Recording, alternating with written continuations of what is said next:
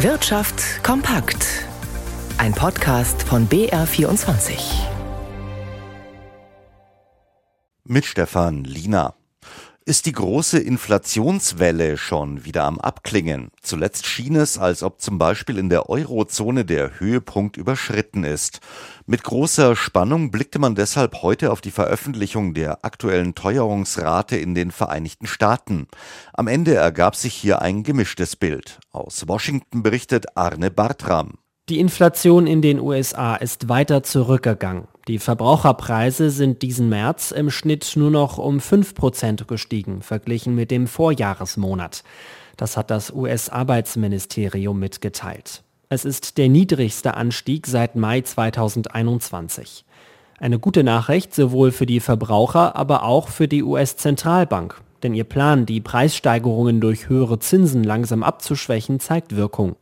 Im Februar waren die Preise in den USA im Vergleich noch um 6% teurer geworden. Auf eine Zahl schauen Beobachter hier aber mit Sorge.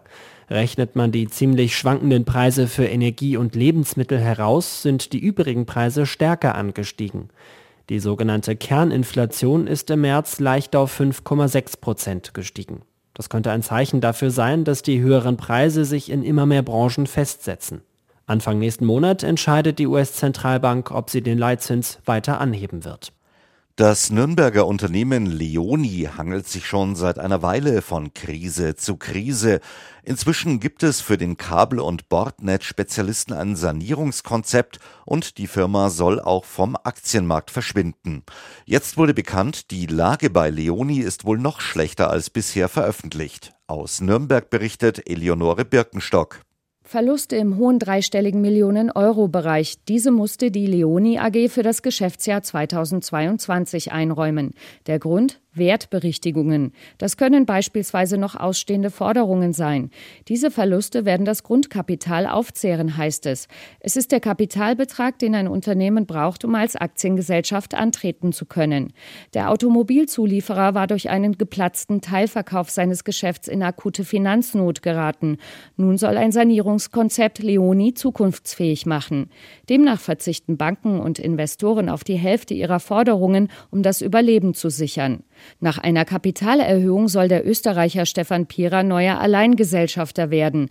Weitere Aktionäre sollen herausgedrängt und das Unternehmen von der Börse genommen werden. Leoni beschäftigt rund 100.000 Menschen weltweit und setzte im vergangenen Jahr rund 5,1 Milliarden Euro um. Die Hannover Messe als die weltweit wichtigste Industrieschau will in der kommenden Woche neue Lösungsansätze für Herausforderungen wie Klimaschutz und Energieversorgung präsentieren. Die Industrie habe eine Schlüsselrolle, wenn es darum gehe, den Ausstoß klimaschädlicher Treibhausgase zu senken und Produkte zu entwickeln, die weniger Energie verbrauchen, so Messechef Jochen Köckler.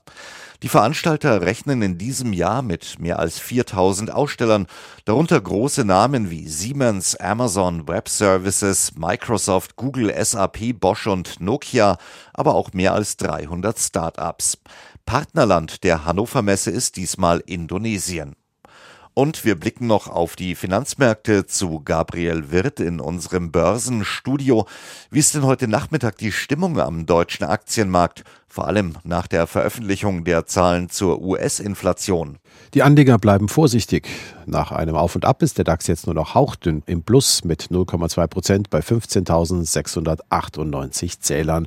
Allen voran verteuern sich hier die Papiere von Daimler Trucks, allerdings weiterhin mit einem Plus von 3,9 Prozent. Marktteilnehmer verweisen auf die starken Quartalszahlen des Konkurrenten aus Schweden, Volvo. Das hilft offensichtlich auch den Papieren der Lkw-Holding von VW der Trayton AG, zu der auch der Münchner Lkw-Hersteller MAN gehört. Diese Titel ziehen gar um 7,6 Prozent an. Bei den Verlierern im DAX stehen ganz oben die Papiere des Pharma- und Technologiekonzerns Merck mit einem Abschlag von 7 Prozent. Das Unternehmen musste einen Dämpfer in den entscheidenden klinischen Studien mit seinen Multiple Sklerosemittel Evobrutinib hinnehmen. Die US-Arzneimittelbehörde FDA ordnete eine teilweise Aussetzung der klinischen Prüfung des Mittels an. Grund dafür seien zwei kürzlich gemeldete Fälle mit Laborwerten, die auf eine arzneimittelbedingte Leberschädigung hindeuteten, heißt es. Auch an der Wall Street sind die Investoren vorsichtig. Der Dow Jones ist hier jetzt nur noch leicht im Plus mit 0,2 Prozent und der Euro hat nach den Inflationsdaten in den USA doch angezogen auf einen Dollar 9 Cent 91.